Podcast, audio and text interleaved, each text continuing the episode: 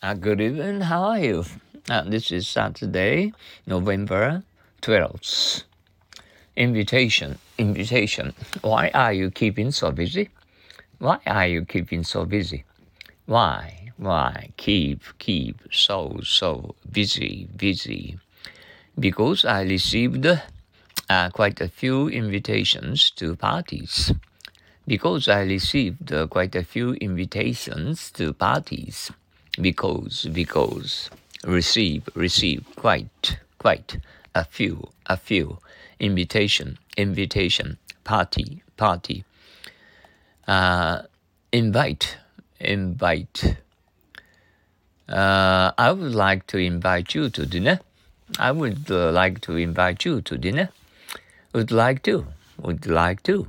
Invite. Invite. Dinner. Dinner. How very kind of you. How very kind of you. How, how, very, very kind, kind.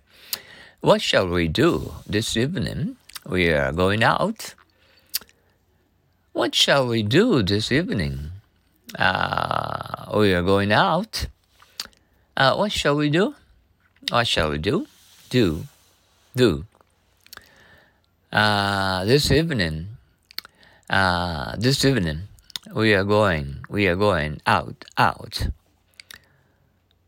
Uh, don't you know we are invited to the Smiths?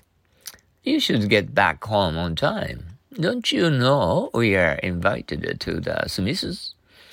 You should get back home on time. Don't you? Don't you? No, no. We were invited to. We were invited to.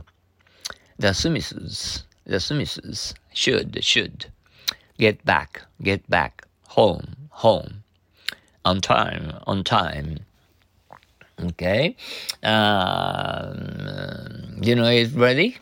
Now Are you going to have uh, a wonderful, gorgeous, uh, delicious uh, dinner uh, together with your uh, best uh, families.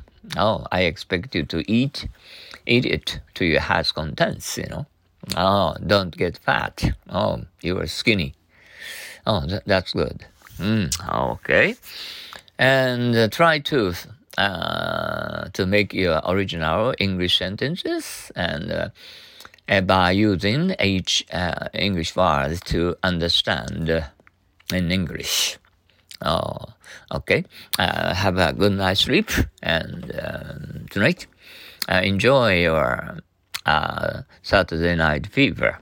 Mm. so long. Adios. Sayonara.